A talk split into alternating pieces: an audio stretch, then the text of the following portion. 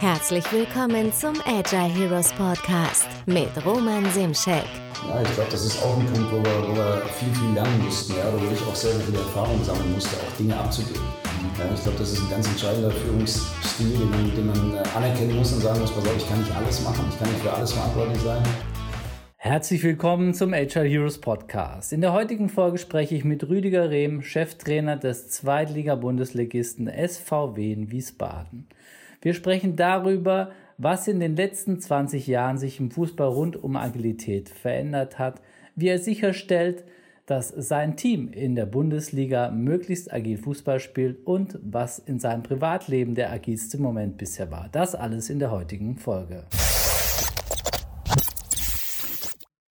Ja, herzlich willkommen zum HR Heroes Podcast heute mit Rüdiger Rehm. Schön, dass du hier bist. Rüdiger, wir sind heute extra nach Wiesbaden gekommen, weil Rüdiger ist natürlich in Wiesbaden und in direkten Vorbereitungen zu den nächsten Bundesligaspielen oder zum nächsten Bundesligaspiel kommen wir gleich drauf. Ich würde kurz noch den Rüdiger vorstellen.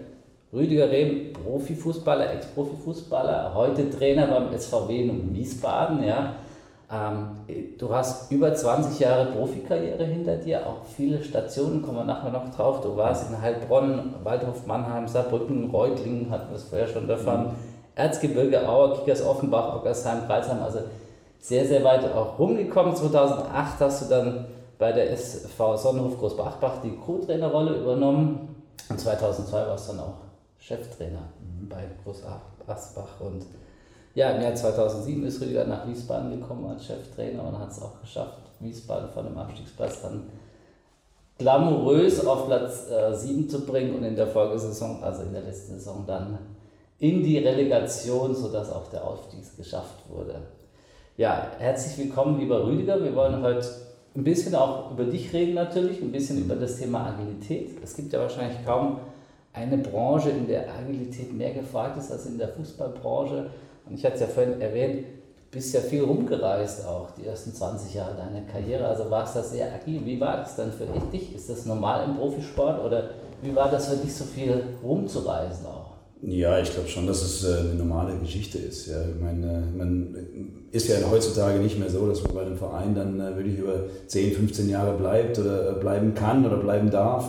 Ja, ich äh, hätte mir sicherlich auch mal das eine oder andere Mal gewünscht, ein bisschen öfter, so ein bisschen länger zu bleiben. Gerade in Reutlingen äh, hat es dann was mit der, mit der Bilanz oder mit der, mit der Bilanzfälschung und mit dem Lizenzentzug zu tun gehabt, äh, wo wir dann leider Gottes auch alle gehen mussten. Ja. Ja, und das sind halt also so Punkte, die dann äh, einfach auch eine gewisse Flexibilität, Agilität dann auch an den Tag legen musst und äh, du musst dich dann eben auch wieder in einem neuen Rahmen irgendwo zurechtfinden.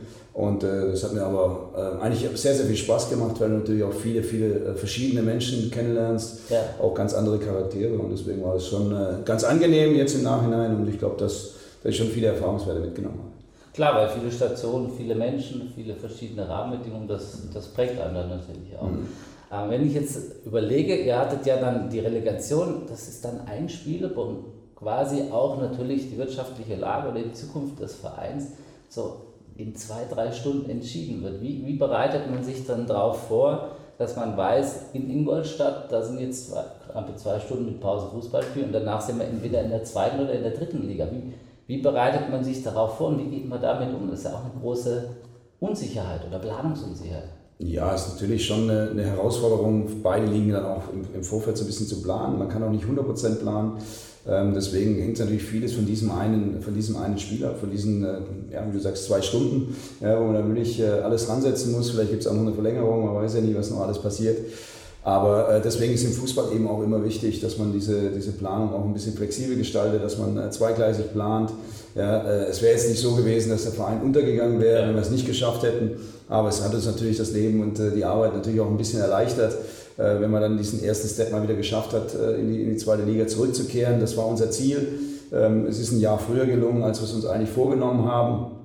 Und äh, von daher haben wir es natürlich gerne mitgenommen und haben dann auch natürlich die, die harte Arbeit, die danach gefolgt ist, und gerne mit in Kauf genommen, dass wir da nicht ganz sicher waren, in welcher Liga wir spielen. Aber es war dann doch angenehmer, dann für die zweite Liga zu planen, als für die, für die dritte Liga zu planen. Plant man dann auch beide Szenarien im Voraus oder ist man so im Spielmodus, dass man erstmal lasst uns gewinnen und dann schauen? Also wie, wie geht man damit um? Oder hat man schon beides in der Schublade so ein bisschen? Ja, natürlich hat man beides so ein bisschen in der Schublade, wobei ich bin ja da auch nicht der Einzige, der dann äh, die ganzen Planungen macht, sondern ja. wir haben natürlich eine Geschäftsführung, die äh, alles, was die Lizenzerteilung angeht, äh, macht und wir haben mit Christian Hock einen sportlichen Leiter, der natürlich ganz, ganz viel, was die Kaderplanung angeht, äh, macht und dann eben auch schaut, okay, was können wir für die dritte Liga gebrauchen, was können wir für die zweite Liga vielleicht bekommen. Ja, und äh, ich bin eher dafür verantwortlich, dass die Mannschaft dieses eine Spiel gewinnt ja, und äh, eben da richtig gut eingestellt ist, äh, gut vorbereitet ist ähm, und dann eben auch äh, während dem Spiel so gut gecoacht wird, was, was möglich ist, wobei die Jungs da meistens auch sehr selbstständig auf dem Platz agieren müssen.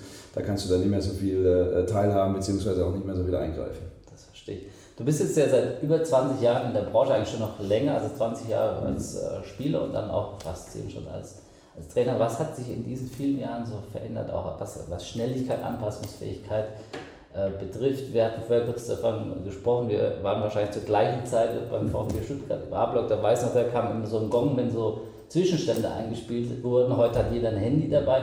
Was hat sich so in diesen vielen Jahren geändert, also auch im Fußball? Wie wirkt sich das aus, dieses Thema Digitalisierung? Es wird alles schneller. Ja, ich glaube, dieses schneller wird, das ist, glaube ich, das Entscheidende. Schnelllebiger, ähm, es wird alles äh, viel schneller verbreitet, ja, die ganzen News werden viel schneller verbreitet. Jetzt haben wir es nur von den Ergebnissen von den anderen äh, Stadien. Ja, früher hast du immer darauf gewartet, wie du sagst, auf den Gong, der ja. dann äh, gezeigt hat, oh, wie steht es denn überall woanders. Ja.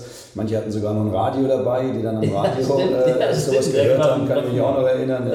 Ähm, aber sowas von einem Handy oder äh, dass man es online äh, abrufen kann, wie es woanders steht oder ein Live-Ticker, das gab es ja alles damals gar nicht. Und äh, heutzutage ist es alles viel, viel schneller verbreitet. Manchmal kann man sogar noch äh, Leute sehen, die im Stadion sogar noch die Spiele von den anderen angucken auf dem Handy. Ja, das, ist ja, genau, ja, dass du ja äh, sogar noch auf dem Handy mitschauen kannst. Ja, oder auch im Stadion gibt es ja Fernseher und Monitore, äh, gerade auch in den VIP-Loungen, wo man dann auch mal immer wieder sieht, wie die Leute sich umdrehen und sich das Ganze nochmal im Fernsehen angucken ja, und damit einfach auch noch schneller informiert sind, was da wirklich äh, passiert ist, sowohl auf dem Platz oder vielleicht auch woanders auf dem Platz.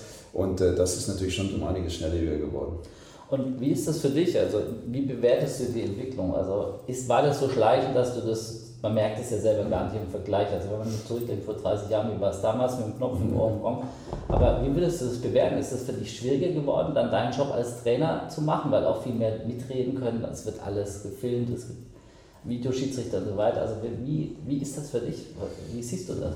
Ja, du musst natürlich äh, mit, mit der Zeit gehen. Ja. Meine Jungs sind ja auch ganz anders, als wir früher dann waren. Ja. Das ist ja auch ganz normal und äh, wir müssen das auch annehmen. Es nützt ja nichts, die Zeit zurückzudrehen oder zu sagen, ja, ich will es so wie in den 80ern, ich höre nur Radio ja. Ja, und warte, bis ich ein Spielergebnis habe und äh, informiere mich da vielleicht über Spielstände oder auch über Aufstellungen oder sonstiges sondern wir müssen natürlich auch mit der Zeit mitgehen. Ja. Und das mussten wir als Spieler damals auch, ja, da mussten wir auch mit der Zeit mitgehen, weil das Spiel auch einiges, äh, einiges schneller geworden ist. Ich glaube, es äh, kann sich jeder noch an so eine EM oder WM äh, 2000, 2002, 2004 erinnern, ja, wo wir alle natürlich sehr, sehr enttäuscht waren über die Ergebnisse auch der deutschen Nationalmannschaft, aber auch über die Art und Weise, wie wir da zum Teil, ich sage es jetzt mal, lahmarschig gespielt haben. Ja. Und dann kam die WM 2006 und auf einmal kam eine riesen Begeisterungswelle nach Deutschland und äh, jeder war äh, einfach begeistert, wie leidenschaftlich und wie, wie schnell diese Mannschaft gespielt hat. Und wenn man dann so 2008, 2010, deswegen diese WMs und EMs sind so meistens immer im Kopf, ja, wie die Entwicklung des, des Fußballs war, es ist natürlich viel, viel schneller, viel, ja. viel dynamischer, viel, viel athletischer geworden,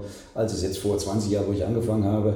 Ähm, da war es natürlich was ganz anderes, auch was die, die äh, Ernährung angeht, was die äh, körperlichen Voraussetzungen angeht, ja, was äh, der, die einzelnen Jungs heutzutage für einen Körper haben, ja. Äh, im Gegensatz zu uns früher. Ja, wir hatten ja schon auch so gleichen, leichte Bauchansätze. auch, da gibt es heutzutage ja kaum mehr einen, der, der damit durchkommen würde. Also das sind ja wirklich Modellathleten, die äh, wirklich auch im Kraftraum äh, und überall anders äh, sich dementsprechend professionell ernähren.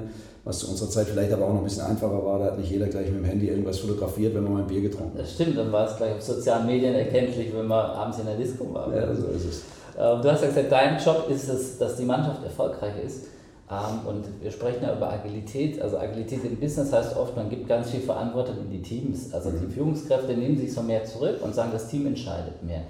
Wie ist so dein Führungsstil als Trainer? Also wie viel gibst du vor? Wie viel Freiheit lässt du deinem Team, dass er völlig auch wenn die mal spielen, kann ich zwar an der, ähm, äh, an der Spielfeldlinie mitmachen, ist ja auch eine deiner Stärken. Du hast auch, glaube den einen oder anderen Preis schon gewonnen, weil du sehr aktiv auch an der Spielfeldlinie bist. Wie ist da dein Führerschein? Wie, wie führst du dein Team? Wie nah oder wie locker lässt du das auch? Ja, ich glaube, das ist auch ein Punkt, wo wir, wo wir viel, viel lernen mussten, ja, wo ich auch sehr, sehr viele Erfahrungen sammeln musste, auch Dinge abzugeben. Mhm. Ja, ich glaube, das ist ein ganz entscheidender Führungsstil, den man, den man äh, anerkennen muss und sagen muss, pass auf, ich kann nicht alles machen, ich kann nicht für alles verantwortlich sein. Ich kann nicht gucken, dass die Jungs äh, die Gewichte da unten schleppen, ich kann nicht gucken, dass sie durch den Wald rennen und wie sie durch den Wald rennen, ich kann nicht äh, überprüfen, wie sie dann auf dem Platz arbeiten. Also irgendeinen Bereich musst du einfach auch abgeben. Ja. Du ja. kannst nicht alles machen und deswegen haben wir natürlich auch einen Stab dafür. Wir haben ähm, eine Video, Video-Scouting-Abteilung, ja, die wirklich auch da geschaut, dass wir die Videos anschauen, dass wir die Gegneranalysen vorher haben. Ich habe einen Co-Trainer, der mir unheimlich viel abnimmt, der die Trainingsplanung im Groben schon macht und schon vorplant und äh, wir dann einfach nur noch mal drüber gehen. Wir haben einen Athletiktrainer, der sich um den ganzen athletischen Bereich kümmert, äh, was Kraft angeht, was äh, Lauf, läuferische Situationen angeht, ja, einfach alles, was da so ein bisschen dazugehört, auch Koordination und Stabilität. Ja, weil du das kannst du als äh, Cheftrainer alleine gar nicht machen. Dann hast du hier mal äh, einen Öffentlichkeitsauftritt, dann hast du dort ein Gespräch mit einem Spieler, dort ein Gespräch mit einem, äh, mit einem sportlichen Leiter, die Geschäftsführung will was wissen. Ja. Ähm, wenn du da nicht abgibst, hast du ein Riesenproblem, weil dann wirst du irgendwann ausgebrannt sein und hast keine Chance in diesem Job zu bestehen. Das heißt, du hast ein Team, das dich stark unterstützt und ihr seid als Team ja sehr erfolgreich. Also mhm. habt so den SVW so ein bisschen wachgeweckt, die Fans und das Umfeld ist begeistert. Ich habe es ja vorhin schon erwähnt, schon in der ersten Saison vom Abstiegsplatz hoch in das vordere Drittel und dann äh, der Aufstieg. Wie würdest du so das Erfolgsgeheimnis beschreiben von dir und deinem Trainerteam? Was macht ihr besonders gut? Was die Mannschaft hatte sich ja nicht so arg teilweise verändert, also zumindest in Anfang. Was habt ihr da anders gemacht oder was denkst du war so der Schlüssel zum Erfolg? Ja, was wir anders gemacht haben, weiß ich nicht. Ja, müssen wir eher die Jungs fragen, ja, weil ja. ich bin ja bei den anderen dann auch nicht dabei. Aber, ja. ähm, wie du es gerade auch gesagt hast, wir leben als Team. Ja? Und ich glaube, das ist das Entscheidende. Ich glaube nicht, dass irgendjemand äh, sich irgendwo zurückversetzt fühlt oder ähm, sich irgendwie nicht, nicht wertgeschätzt fühlt, ähm, sowohl vom, vom Trainerteam aus als auch von der Mannschaft aus. Ja? Natürlich weiß ich, dass ich jede Woche so und so wie Spieler enttäuschen muss. Ja, ich weiß, dass ich den einen oder anderen nicht aufstellen kann. Ich weiß, dass der eine oder andere nicht mal mitfährt. Ja. ja das heißt, diese Enttäuschungen, die gebe ich natürlich auch durch meine Entscheidungen, muss ich die treffen und äh, weiß auch, dass die Jungs dann enttäuscht sind. Aber ich muss ihnen trotzdem das Gefühl geben ähm, und das hoffe ich, dass es auch so rüberkommt. Ja, das ist ja auch eine Frage, die man eher an die Spieler stellen muss. Klar dass es nichts mit der persönlichen oder mit der Person selber zu tun hat, sondern dass einfach äh, eine sportliche Entscheidung getroffen werden muss. Ja, ich kann keine anderen Entscheidungen treffen, ich kann nur elf spielen lassen, ich kann beim DFB nachfragen, ob wir noch mal ein paar mehr da auf den Platz stellen dürfen, aber das geht nicht. Und von daher muss ich gewisse Entscheidungen treffen, aber es sind immer rein sportliche Entscheidungen und keine persönliche Entscheidung, dass ich irgendeinen nicht haben kann oder irgendeine einen mobbe oder, oder ausgrenze, sowas gibt es bei mir nicht. Ja, sondern ich versuche jedem zu helfen. Ähm, jeden spielen lassen kann ich nicht, aber ich versuche es dann eben auch auf einer persönlichen Art und Weise und da erwarte ich auch von meinem Team drumherum, ja, das heißt sowohl vom Zeugwart, vom Physiotherapeut, vom sportlichen Leiter und eben meinem Trainerstab, dass alle da auch die an diesem Strang ziehen und jedem Spieler dann eben auch dieses Gefühl geben, dass es nichts Persönliches ist, sondern wirklich auch eine sportliche Sache. Verstehe, also war das auch von den Spielern die Agilität zu verstehen, das hat nichts mit mir zu tun, sondern das hat vielleicht strategische Gründe oder vom Einsatz her. Was ist deine Erwartung an deine Spieler, was Agilität anbelangt, also Anpassungsfähigkeit, andere, andere Situationen? Hast du da spezielle Erwartungen oder hat sich das auch verändert in den letzten Jahren? Ja, es hat sich sehr verändert, glaube ich. Ja. Einfach auch aufgrund der Geschwindigkeit des, äh, des Fußballs ja. hat sich ganz, ganz vieles verändert für die Spieler auch. Ja. Man redet immer so ein bisschen von den, den Making Decisions. Ja. Also ja. Das heißt, du musst äh, eben ganz, ganz schnelle Entscheidungen treffen. Ja. Und das ist so ein bisschen das Entscheidende, vielleicht auch der entscheidende äh, Knackpunkt, ob du Spiele für dich entscheidest oder nicht. Ja. Weil es gibt ganz, ganz enge Situationen, viele enge Spiele. Und da kommt es auf die kleinsten Kleinigkeiten an, wo dann wirklich auch vielleicht die richtige Entscheidung getroffen werden muss um dann eben dieses Spiel für dich zu entscheiden. Und äh, von daher ist es für die Spieler natürlich unheimlich wichtig, dass sie im, im Kopf sehr, sehr handlungsschnell agieren müssen, ja, viel schneller als wir früher. Ja, ja. Bei uns war da gab es kein, bis der Ball dann mal vom, vom Balljungen geholt worden ist von der Tatanbahn. Äh, ganz früher, wo der Rückpass noch möglich war zum Torwart und der konnte dann aufnehmen und da war alles, alles, alles ein bisschen ruhiger, ja. ein bisschen langsamer. Ja, heutzutage ist wirklich das Spiel unheimlich schnell geworden. Äh, man sieht es ja auch an den Laufleistungen, die, die die Jungs dann zum Teil abliefern und äh, einfach auch von der, von der Intensität, ja, nicht nur die Laufleistung alleine, sondern vor allem auch die Intensität, die sie abliefern müssen und dann noch diese richtigen Entscheidungen zu treffen, da heißt natürlich auch sehr, sehr viel kognitive Arbeit. Ja, die Jungs müssen im Kopf unheimlich schnell sein, nicht nur in den Beinen, sondern wirklich auch im Kopf.